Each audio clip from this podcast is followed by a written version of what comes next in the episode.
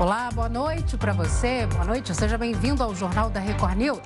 Olá, uma boa noite. Vamos aos destaques desta quarta-feira. Câmara convoca ministro da Economia para explicar empresa em paraíso fiscal. Presidente Jair Bolsonaro pede para depor presencialmente a Polícia Federal. DEM e PSL anunciam fusão que forma o maior partido da Câmara. E ainda, a Organização Mundial da Saúde aprova a primeira vacina contra a malária.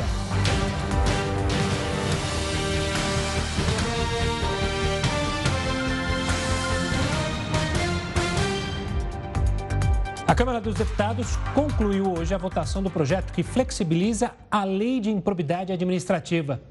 Vamos até Brasília, então, falar com o repórter Clébio Cavagnoli. Clébio, agora vai ser exigida a comprovação de intenção de cometer irregularidades para uma possível condenação de agentes públicos. É isso mesmo? Uma boa noite.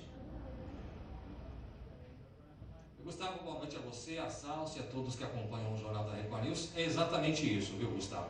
Porque essa demanda, alguns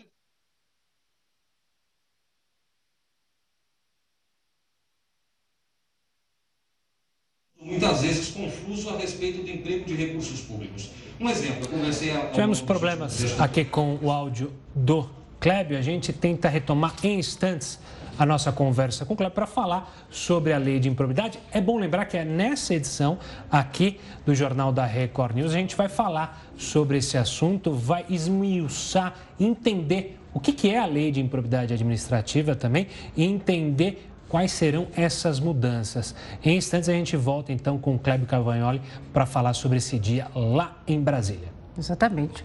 E no próximo bloco a gente fala mais sobre a lei de improbidade administrativa, como o Gustavo acabou de falar, o Jornal da Record News volta já já, fique com a gente. Estamos de volta com o Jornal da Record News e agora sim a gente vai até Brasília falar com Clébio Cavagnoli justamente sobre a Câmara ter concluído a votação do projeto que flexibiliza a lei de improbidade administrativa. Clébio, agora sim retomado o contato, as suas informações. Uma boa noite.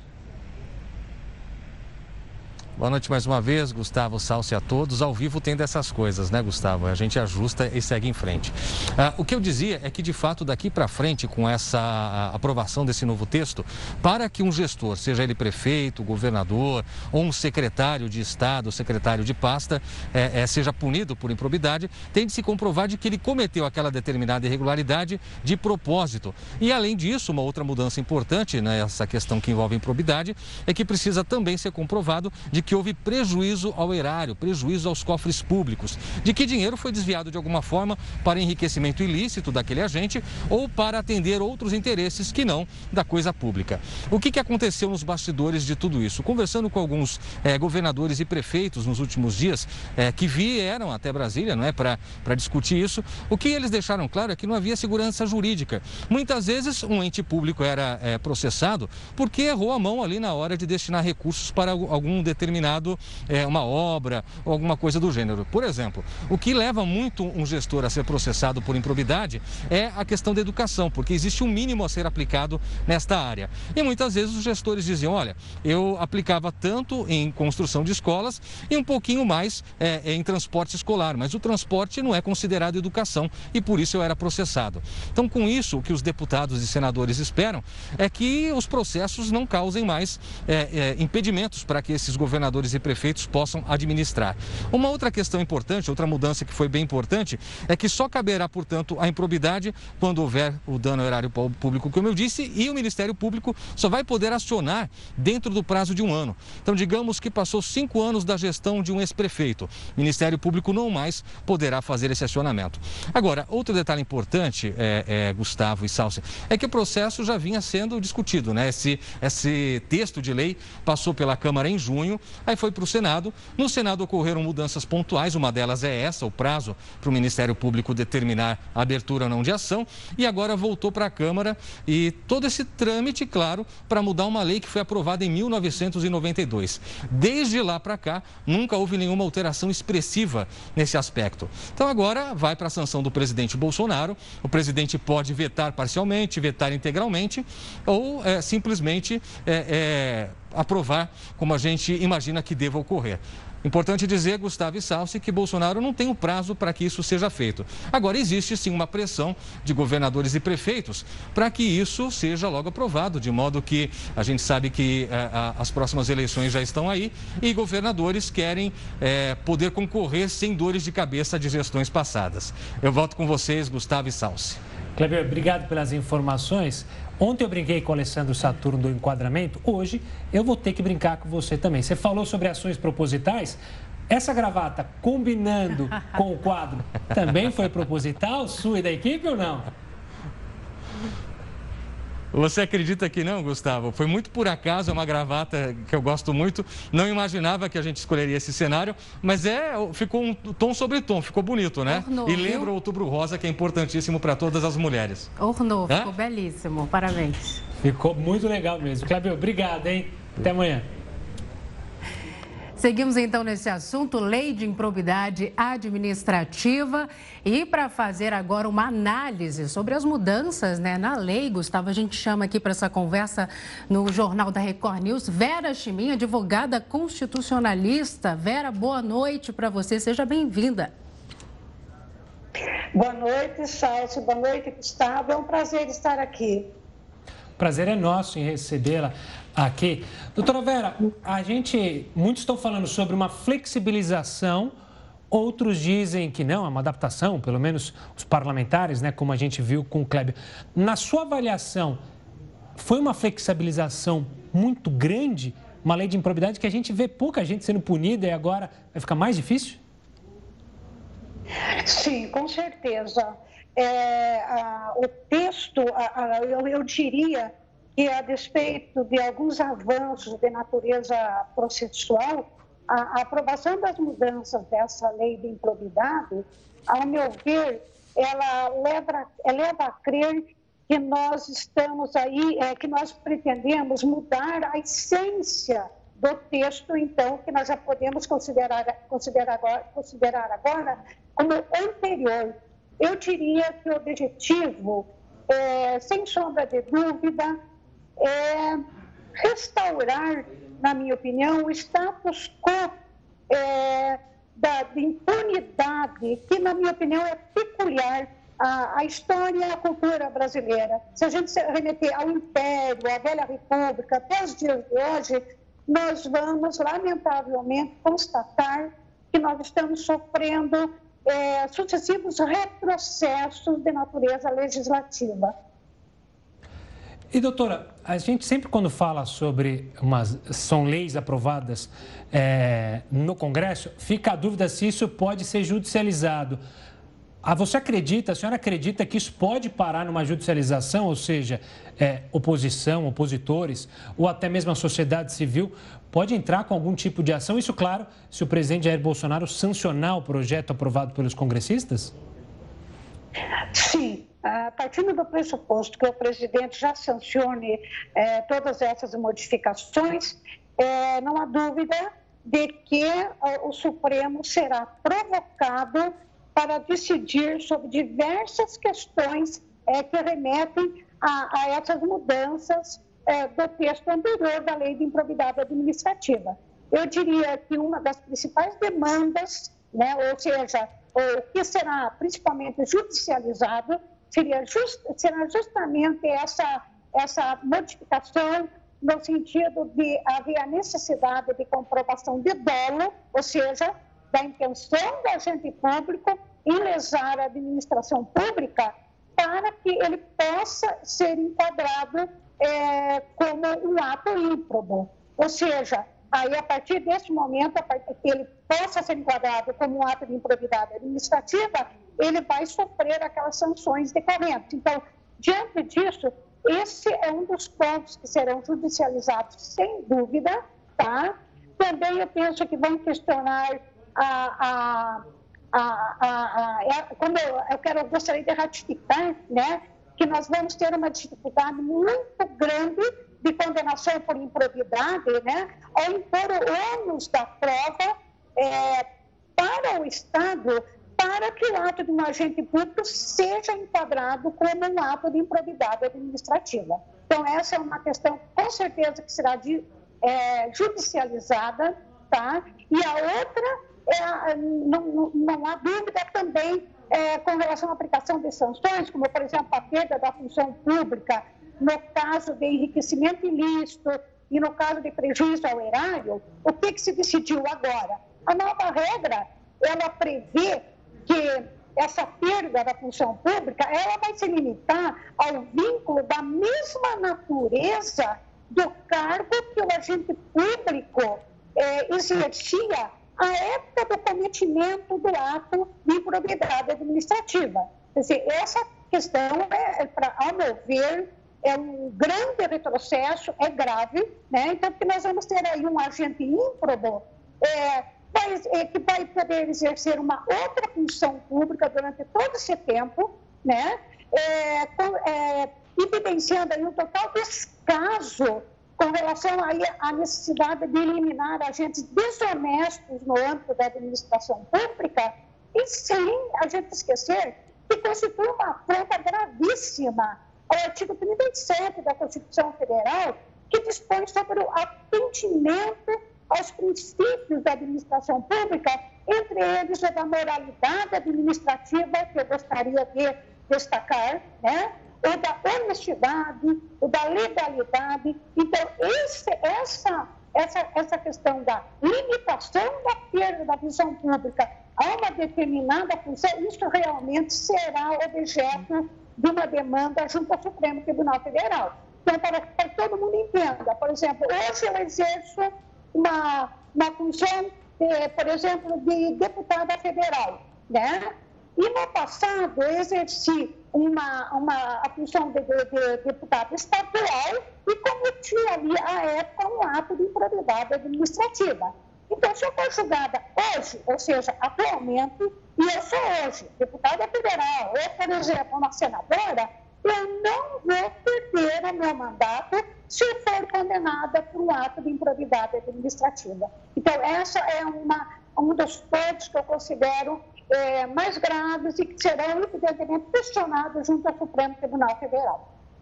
Doutora Vera, muito obrigado pela participação aqui conosco, pela explicação e pela análise sobre, então, esse projeto. A gente, claro, vai acompanhar assim que ele for sancionado pelo presidente Jair Bolsonaro, isso, claro, se ele for. Vamos continuar na política, porque os democratas e o PSL aprovaram hoje a fusão entre as duas legendas. O novo partido vai se chamar União Brasil e deve usar o número 44. Para começar a existir e ser um partido nas eleições do ano que vem, é necessária a aprovação do Tribunal Superior Eleitoral. O processo de análise pode durar até três meses. O União Brasil deve se tornar a maior bancada na Câmara. Juntos, os dois partidos possuem mais de 80 deputados federais, três governadores, além de um fundo partidário de cerca de 160 milhões de reais. A fusão não agrada a todos os filiados. Por isso, é esperado que políticos deixem as legendas. Agora a gente fala de uma pesquisa que aponta que entre 28 países, Gustavo, o Brasil é o primeiro a entender que haveria paz no mundo com mais mulheres no poder. Vamos chamar para esse papo aqui o Heródoto Barbeiro. Heródoto, boa noite para você. É uma revolução, Heródoto, na maneira de avaliar a participação feminina na política? Olá, Salsi. Bem-vinda. Obrigada. Olha, sabe que é até um paradoxo a gente falar dessa pesquisa e do resultado dela, porque a sociedade brasileira sempre foi considerada uma sociedade patriarcal, uma sociedade machista, uma sociedade onde não dá muito, muito, muito vaga para mulher. Você sabe que eu tive olhando aqui uma pesquisa, além dessa que a gente vai citar, essa foi feita pela Bolsa de Valores de São Paulo, chamada B3. Ela descobriu o seguinte: ela descobriu que praticamente não tem mulheres em postos chaves de empresas no Brasil. Nada, absolutamente nada. Raríssimas mulheres chegam lá. Outra coisa, 61% da, das empresas não tem nenhuma mulher na diretoria. Não como presidente, nenhuma, nenhuma mulher na diretoria. Às vezes nem na diretoria de recursos humanos tem mulheres. No, na diretoria de uh, advocacia também não tem, jurídica não tem.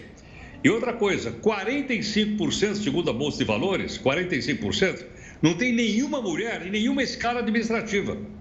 Sou homem. Então, me surpreende essa pesquisa, por isso eu, eu, eu lembrei de comentar um pouquinho aqui com vocês, feita pela líder, pela Ipsos, dizendo o seguinte: que o Brasil é líder entre 28 nações do mundo. Sete entre cada dez brasileiros acham que o mundo seria melhor se fosse governado por mulheres. O Brasil está em primeiro lugar. E olha que interessante, há vários exemplos aqui. E talvez o exemplo mais recente, até a gente teve oportunidade de conversar, inclusive, com o Gustavo recentemente, é o caso da Angela Merkel, que foi citada, depois de ficar 16 anos no poder, ela sai do poder com a cabeça erguida, sem nenhuma acusação de corrupção, que é uma coisa inuvidável, certo não? Porque o cara sai de... É, e é, por esse motivo, então, esse exemplo traz uma coisa muito importante para, para o mundo de maneira geral. 72% dos entrevistados disseram sim, que acham que as mulheres poderiam dar a melhor contribuição, apenas 18% não. E agora há pouquinho estava vendo também o noticiário, fusão de partido, não sei. Vocês perceberam? Na mesa não tinha mulher. Perceberam isso ou não? Sim. Só então, quer dizer, estão abrindo vagas para as mulheres porque a lei está mandando, porque senão os donos dos partidos, os caciques, eles simplesmente não deixam. A não ser que seja minha mulher, minha esposa, minha namorada, mulher do meu filho. É, aí é diferente. É, não é? Mas eu digo, as mulheres eh, dessas batalhadoras que tentam, inclusive, aparecer no cenário político, geralmente não conseguem, porque nesses pontos ainda nós somos muito machistas. Ainda que a pesquisa diz que né, que se o mundo fosse governado pelas mulheres, seria muito melhor. E hoje o que não falta são mulheres na política fazendo ótimos papéis. E é, e é legal salientar também, acho que eu já salientei outras vezes, que há mulheres de direita, de esquerda, de centro, com um papel importante na nossa política. E elas estão é, crescendo. A gente tem que, claro, a, almejar que elas cresçam ainda mais, porque a parcela das mulheres na política ainda é pequena, como em outras áreas, né, Heroto? Sem dúvida, ainda é pequena. Elas aumentaram realmente, como você lembrou muito bem, mas ainda é muito pequena. Talvez agora, com essa mudança do Código Eleitoral, e que os partidos vão ser obrigados a destinar uma quantidade maior de dinheiro para as candidaturas femininas, talvez a gente tenha mais deputadas e mais senadores no Congresso Nacional Brasileiro. Heroto, a gente volta a se falar daqui a pouquinho aqui no Jornal da Record News. Ok. E o Paraná é o primeiro estado a regulamentar ensino domiciliar, o homeschooling. O Jornal da Record News volta já para falar sobre isso. E o Jornal da Record News está de volta e eu faço sempre esse lembrete. Você pode acompanhar a gente ao vivo, também pelo R7, pelo YouTube, pelo Facebook, no Twitter e também corre lá na sua Play Store e baixa o aplicativo da Record News que dá para assistir por lá também. Não tem desculpa, né? E olha, o Paraná é o primeiro estado brasileiro a regulamentar o ensino domiciliar, também chamado de homeschooling. Eduardo tem 13 anos, idade para frequentar o oitavo ano do ensino fundamental, mas ele não vai à escola. Há mais de um ano trocou a sala de aula pela de casa e os professores pelos pais. Professores eles têm que dar mais atenção para todos os alunos. E em casa é melhor que daí você tenha atenção em uma só pessoa e fica melhor. Ele faz parte de uma das 3 mil famílias paranaenses que aderiram ao ensino domiciliar. Com a modalidade regulamentada no Paraná, as famílias ganharam segurança jurídica de que as crianças terão a educação domiciliar reconhecida legalmente, dando acesso a uma universidade, por exemplo. Pelas regras, mesmo estudando em casa, o aluno vai precisar ter um vínculo vínculo com uma instituição de ensino para acompanhar o desenvolvimento das atividades. Periodicamente, o estudante terá que fazer provas e participar de atividades coletivas para a socialização. A lei também impede pais ou responsáveis condenados na justiça de ensinarem os filhos. A gente está discutindo agora a frequência dessas provas, como vai ser esse acompanhamento, se vai ter entrevista com os pais para ver o lado psicológico também. Além do Paraná, o Distrito Federal também aprovou uma lei parecida no fim do ano passado. Segundo o Ministério da Educação, cerca de 35 mil famílias no país ensinam as crianças em casa. Mas o Supremo Tribunal Federal alega que somente uma legislação federal pode regulamentar o homeschooling. Dois projetos de lei estão em discussão no Congresso. Um define as regras dessa modalidade de ensino. Outro quer alterar o Código Penal, que hoje considera crime de abandono intelectual essa opção dos pais. Em mais de 60 países no mundo, de regimes de governo diversos, nos cinco continentes, já reconheceram esse direito. Falta o Brasil. Agora tem a opinião do colunista Augusto Nunes. Boa noite, Augusto. Boa noite a você que nos acompanha. A reabertura das universidades fechadas há 18 meses foi, enfim, autorizada pelos comandantes do combate à Covid-19. Mas a mais extensa quarentena da história será prolongada ao menos até dezembro. A grande maioria dos reitores, professores e estudantes alega que o que parece uma greve é apenas uma cautela sanitária. E lembra que aulas pelo computador continuarão substituindo as presenciais, como ocorre desde março de 2020. Como sabe o mais distraído dos calouros, no Brasil, o aprendizado digital está em sua infância. Ainda não consegue, portanto, preencher o buraco aberto pelo distanciamento físico entre quem ensina e quem deveria aprender. Mas esse convívio é essencial na formação de determinados profissionais, médicos, por exemplo. Como aprender a manejar um bisturi em cirurgias especialmente delicadas apenas com instruções transmitidas por uma pequena tela? Antes que a pandemia chegasse ao país, o ensino superior padecia de doenças preocupantes.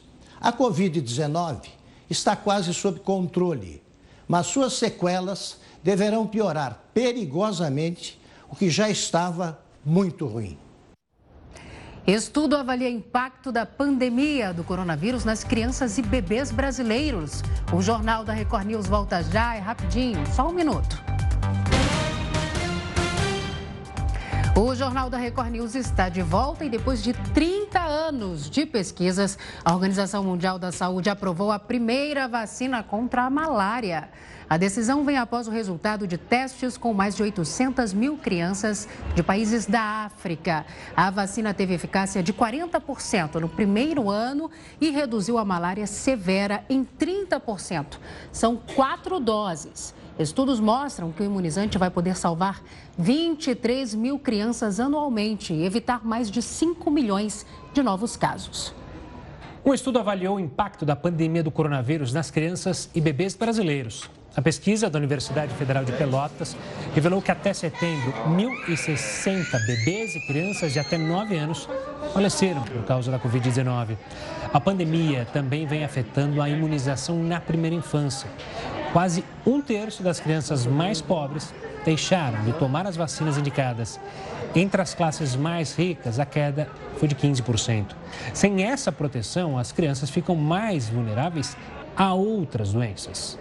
Sem dúvida, né? E olha, a Prefeitura de Duque de Caxias, na Baixada Fluminense, desobrigou os moradores do uso de máscaras. A determinação vale tanto para locais abertos como para lugares fechados.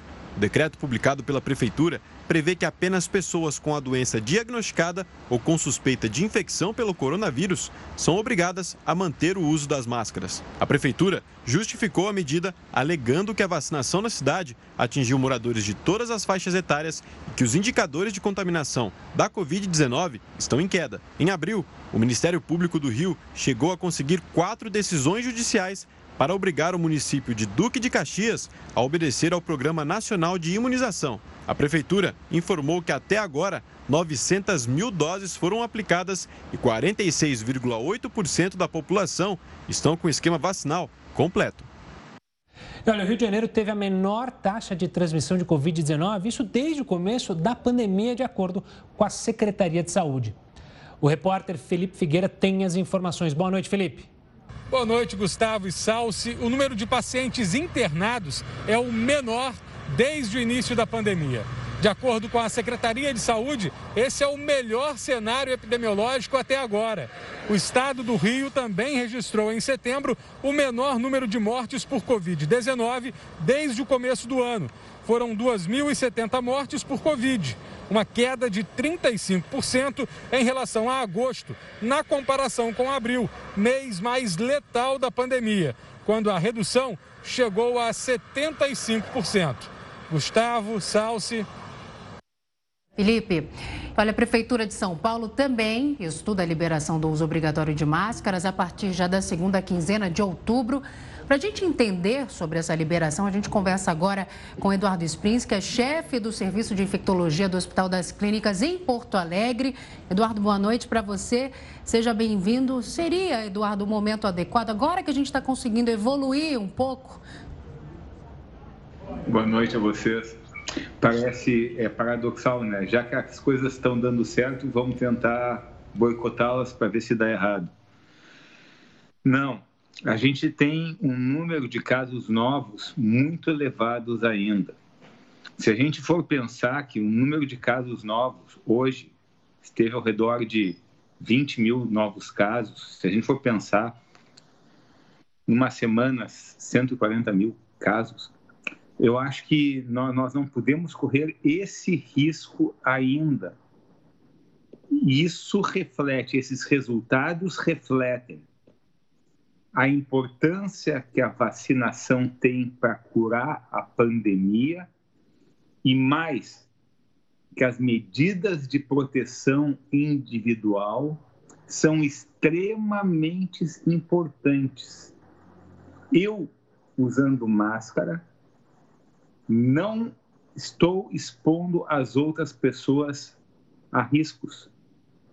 Eu, usando máscara, ajuda a me proteger.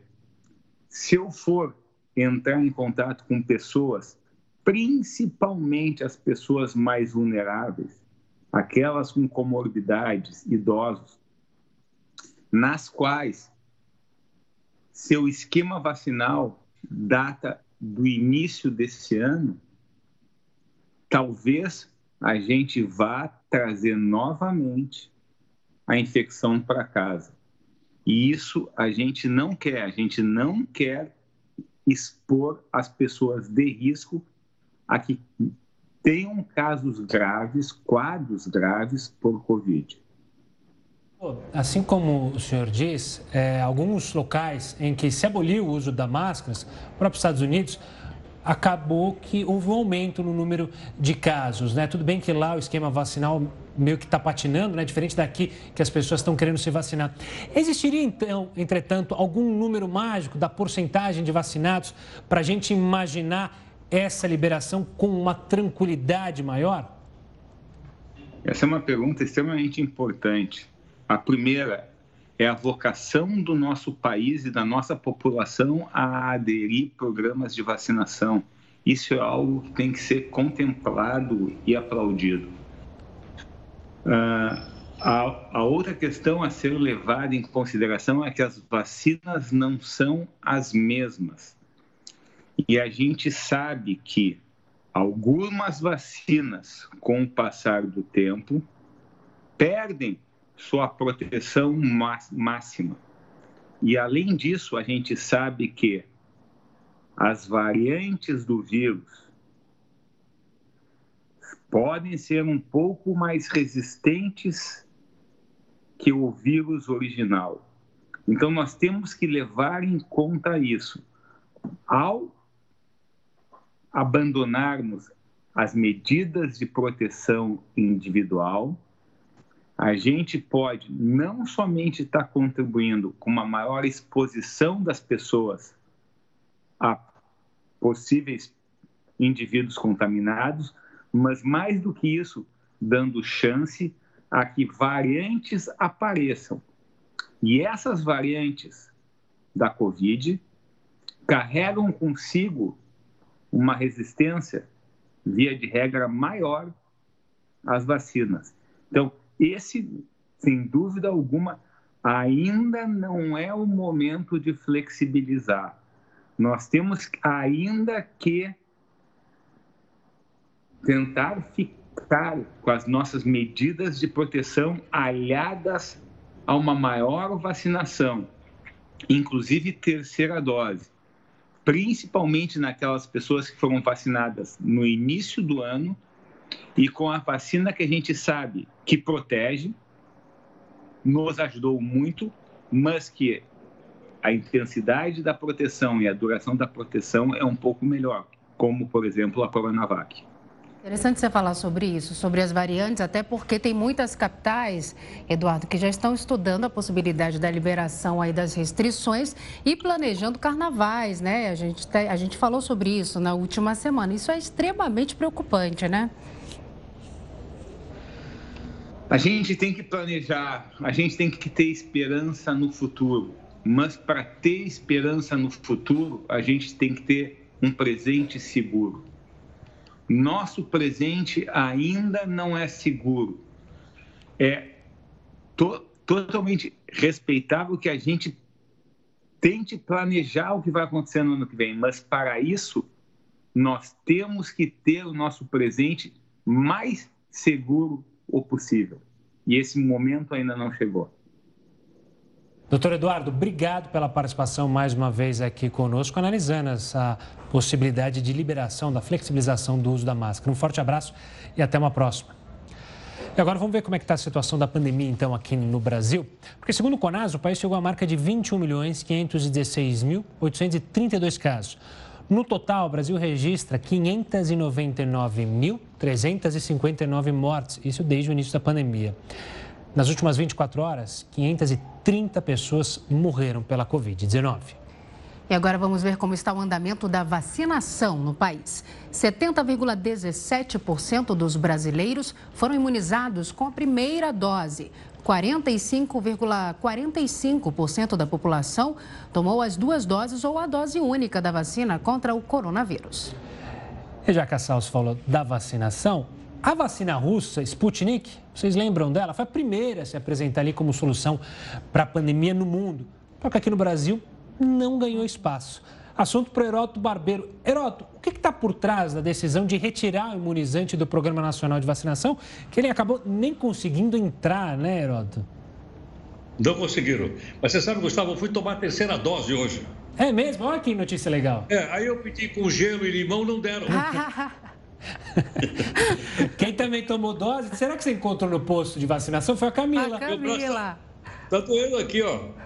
Eu tomei daquela chamada Pfizer. A da Pfizer. É. Pfizer. Você tá todo, tá todo todo então com a sua terceira dose. Que maravilha. Que notícia legal, que notícia bacana, né, Heroto? Muito bacana. Agora, você lembrou um fato interessante, foi o seguinte, praticamente naquela corrida, né, para ver que eu já disse que é uma corrida econômica e financeira poderosa no mundo, os laboratórios saíram correndo para procurar mercado. E os russos, né, o laboratório russo, eles saíram correndo e tentaram o mercado brasileiro. Até fizeram uma, uma, uma, uma joint venture, uma união com uma empresa brasileira chamada União Química, não sei se está lembrado, que prometeu colocar 10 milhões de vacinas imediatamente no mercado brasileiro. Até agora, você não tem nenhuma vacina do Sputnik. Quando você fala Sputnik hoje, a gente lembra o seguinte: a gente lembra, na verdade, uh, a gente vai lembrar muito mais, como é que eu vou dizer, da. Do satélite? Do satélite, né? Do que propriamente da vacina. Nós não temos lá. E outra coisa interessante é o seguinte: é, a, a Anvisa diz que a União Química nem a, a empresa russa não mandaram a papelada, por isso a vacina não foi homologada ainda no Brasil. E uma coisa curiosa também: a própria Organização Mundial da Saúde ainda não deu o aval total para a Sputnik. Aqui na, na, América Latina, na América do Sul especialmente, só Argentina e Peru usam a Sputnik, mas os demais não usam. Agora tem uma coisa interessante, Gustavo, que é o seguinte: a gente viu que nessa corrida aí, um ano, menos de um ano, você tinha várias vacinas concorrendo. Na África, na África, depois de seis anos, seis, meia dúzia, um laboratório conseguiu produzir uma vacina contra a, contra a, a, a doença gravíssima, que é a doença da malária. Pela primeira vez, é um negócio extraordinário, ninguém está falando nada, eu vi isso na BBC. Eles vão vacinar a África inteira contra a malária, porque 94% dos casos da doença no mundo da malária estão na África, 94% que é transmitida por um mosquito, como todo mundo sabe.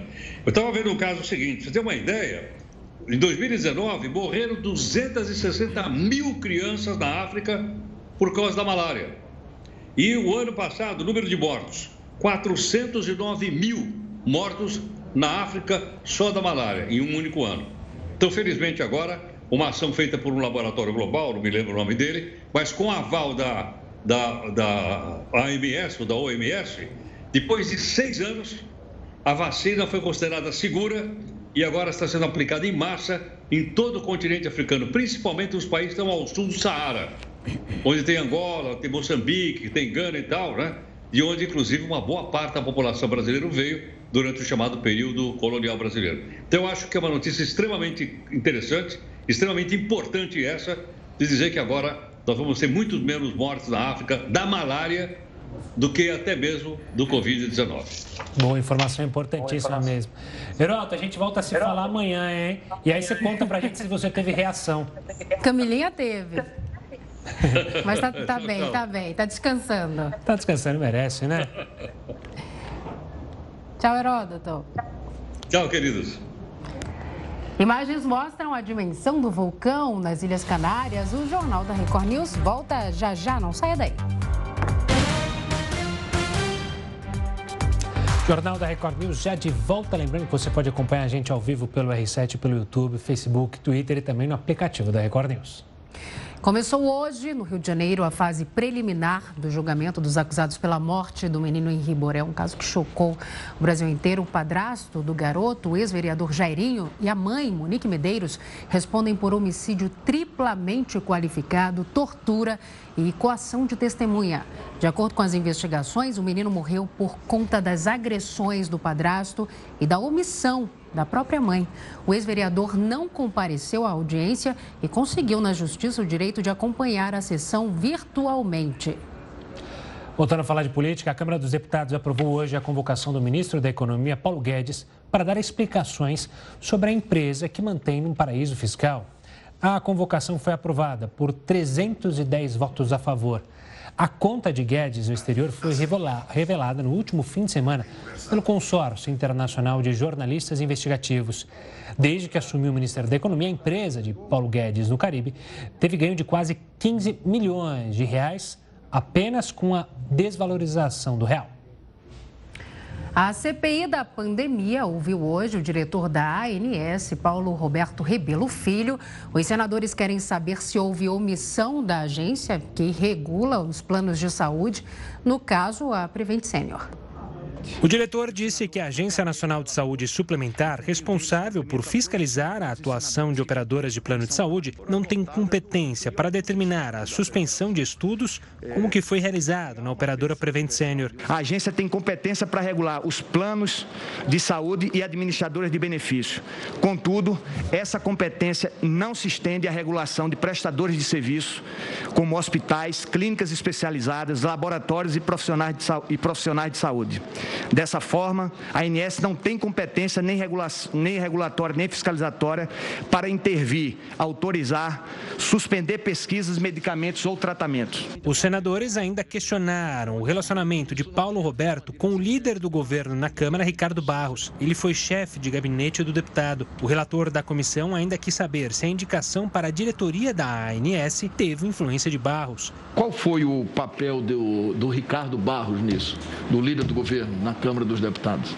Nesse caso específico, eu não, não desconheço. Não Você conhece nenhum... o Ricardo Barros? Conheço, conheço. Você foi chefe de gabinete dele? Fui chefe de gabinete. Ele teve participação na sua indicação para não, a ANS? Não, não teve nenhuma participação na, na minha indicação para a ANS. E hoje, Renan Calheiros incluiu mais quatro nomes na lista de investigados da comissão. E queria também rapidamente comunicar que nós estamos elevando a condição de investigado dessa comissão parlamentar de inquérito os senhores Marcos Tolentino da Silva, Danilo Trento, Otávio Facuri e Alain Lopes dos Santos. Economia. O custo da cesta básica aumentou no Brasil. 11 das 17 capitais pesquisadas pelo Diese registraram um aumento em setembro na comparação com agosto. A maior alta foi de quase 4% no valor dos produtos em Brasília. Mesmo assim, é São Paulo quem lidera a lista com a cesta mais cara do país, custando em média 673 reais. A chuva dos últimos dias no Paraná fez com que as cataratas do Iguaçu voltassem a registrar um nível acima da média. A vazão das cataratas do Iguaçu está quase o dobro do normal para esse período do ano, chegando a 2 milhões e 900 mil litros de água por segundo. O comum seriam 1 milhão e 700 mil litros.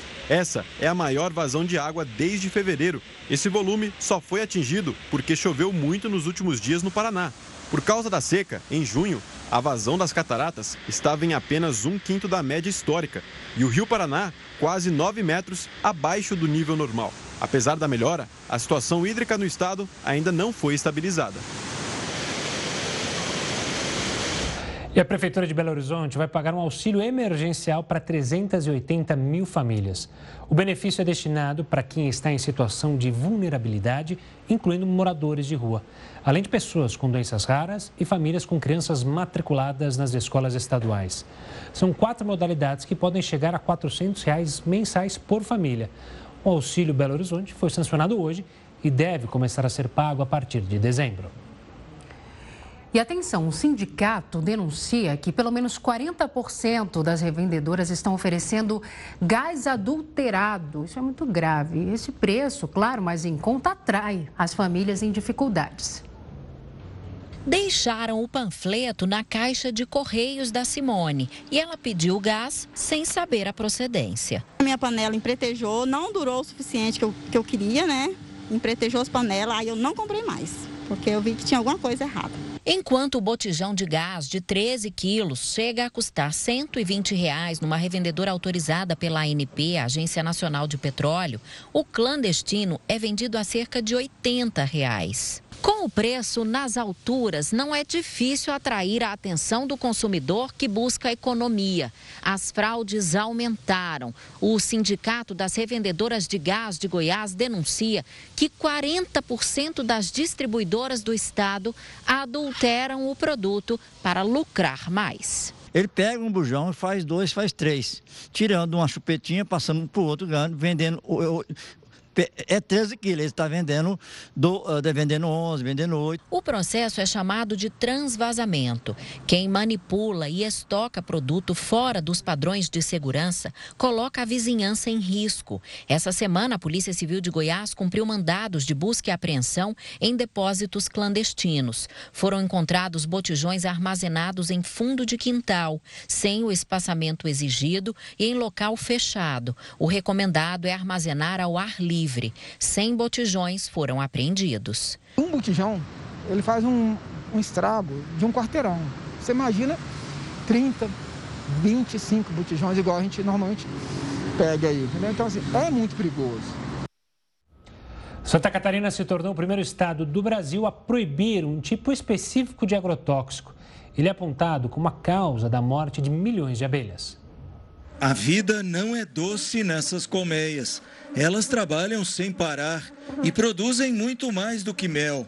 Santa Catarina hoje, grande parte da fruticultura, ela se desenvolve graças à polinização da abelha. Por isso, o recorde de envenenamento registrado em 2019 é tão assustador. Em um único mês, mais de 50 milhões de abelhas morreram no interior de Santa Catarina. Ah, fiquei muito preocupado, porque eu, eu em apiar de 30, 30 colmeias, eu, acabei ficando com 7 colmeias as suspeitas recaíram sobre o inseticida fipronil, que tem um efeito prolongado e devastador, mesmo quando aplicado longe das colmeias. É que as abelhas voam num raio de 5 quilômetros para fazer a polinização das flores. A abelha visitando as flores acaba coletando o néctar e se contaminando com esse produto e traz é, resíduos desse produto para dentro da colmeia, é, que tem um, um grande poder de matar, vamos dizer assim, acaba que eliminando toda a colmeia. Da Companhia de Desenvolvimento Agrícola do Estado analisaram dezenas de amostras e confirmaram a presença de fipronil nas colmeias afetadas. O agrotóxico costuma ser usado para combater pragas nas plantações de soja, algodão e cana-de-açúcar. Mas agora, dois anos e oito meses depois da contaminação, uma portaria do órgão proibiu a aplicação do produto nas lavouras de Santa Catarina. Existem alternativas técnicas que não o uso do fipronil.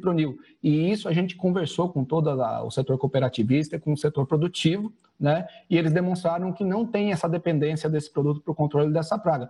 Isso, deve, isso, do meu ponto de vista, facilitou em muito o avanço dessa proposição que nós tínhamos para restringir o uso em nosso estado. De acordo com a Organização das Nações Unidas para a Alimentação, 85% das espécies de plantas com flores e 70% da agricultura dependem das abelhas como polinizadoras para se reproduzirem. Proteger esses insetos pode garantir a manutenção da biodiversidade vegetal na terra e a produção de frutas e sementes. Na verdade, eu diria que o mel é quase um subproduto do trabalho da abelha. Né? O principal benefício econômico que a abelha traz é na polinização.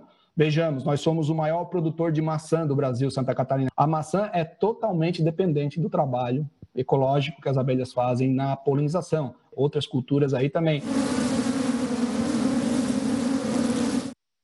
Então, pequenas né, e fundamentais para a manutenção do ecossistema da biodiversidade.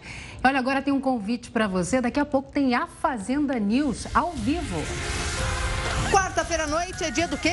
De acompanhar tudo sobre o novo fazendeiro, o dono do chapéu mais cobiçado de Itapecerica da Serra. E também a repercussão da formação oficial da terceira roça. Não, você chamou de outras palavras. Tá? Bundão, tá? pra Por mim isso é um bundão. Você é um moleque. Você continua sendo um bundão com papel de moleque também. BO. É, o bicho vai pegar pra valer hoje. Quem será que vai levar, hein? Assunto de sobra pra gente conversar com os espiões aqui em A Fazenda News. Lisiane Gutierrez, que foi a primeira eliminada de A Fazenda 13, e o espião de A Fazenda 12, Juliano, vão comentar muito sobre os acontecimentos do reality. Então já anota aí, coloca o despertador, porque o after de A Fazenda 13 é aqui na Record News. A gente se vê. Olha, pela primeira vez em quatro anos, o Departamento de Estado americano divulgou o número de ogivas nucleares que o país armazena. Até setembro do ano passado, os Estados Unidos mantinham mais de 3.700 ogivas. É a quantidade mais baixa desde o fim da Guerra Fria. O ex-presidente Donald Trump tinha mantido o número em segredo, mas, segundo a nova administração, a divulgação vai facilitar as negociações do controle de armas nucleares com a Rússia. Quatro pessoas ficaram feridas depois que uma pessoa disparou vários tiros em uma escola no estado americano do Texas. Autoridades afirmam que houve uma briga entre estudantes antes dos disparos. Dois dos feridos foram levados para o hospital em estado grave. O homem que atirou tem 18 anos e chegou a fugir, mas pouco tempo depois foi preso e vai ser acusado de tentativa de homicídio.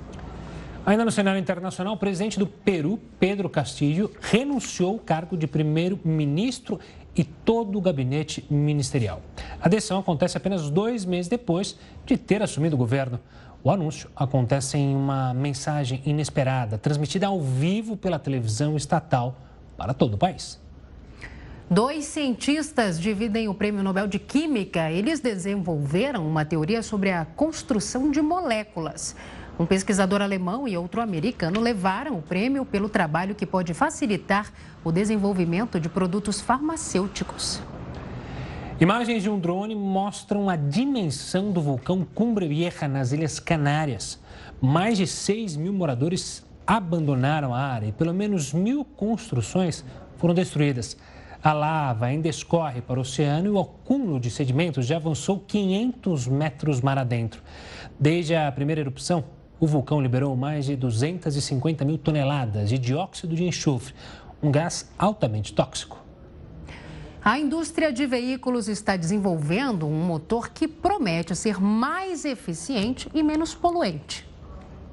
O Brasil tem uma das maiores frotas do planeta.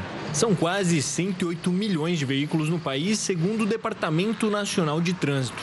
Só de carros são quase 60 milhões. Mas o que facilita a nossa locomoção todos os dias também causa um grande prejuízo ambiental. No mundo, o setor de transporte é responsável por quase um quarto das emissões de gases do efeito estufa, segundo a Organização das Nações Unidas. Isso está diretamente ligado com a poluição das cidades. Mas aí fica uma pergunta: como reduzir esse problema? Bom, a resposta pode estar em um novo tipo de motor que usa etanol e energia elétrica. Emissão de CO2, no final das contas, né, no final do ciclo, é praticamente a metade. Então é uma, é uma alternativa bastante viável. E esse novo motor ainda vai ser mais eficiente. É aquela história, unir o útil ao agradável. Afinal, o Brasil é o maior produtor de cana-de-açúcar do planeta. E como possivelmente o consumo de etanol vai aumentar, o setor prevê grandes investimentos. Tem investimento muito em novas variedades, em tecnologia, buscar aí a maior produtividade agrícola possível para reduzir o custo do etanol ao consumidor. Ainda não há uma previsão exata de quando as grandes montadoras que atuam no país vão lançar esse novo modelo, mas a vontade é que seja o quanto antes. O Jornal da Record News fica por aqui. Obrigada pela audiência, obrigada pela parceria. Gustavo, fique agora com o News das 10 e a Renata Caetano. Eu que agradeço a parceria e volte sempre, Camila Busnello. Volta amanhã 100%. Uma ótima noite a todos vocês e até amanhã.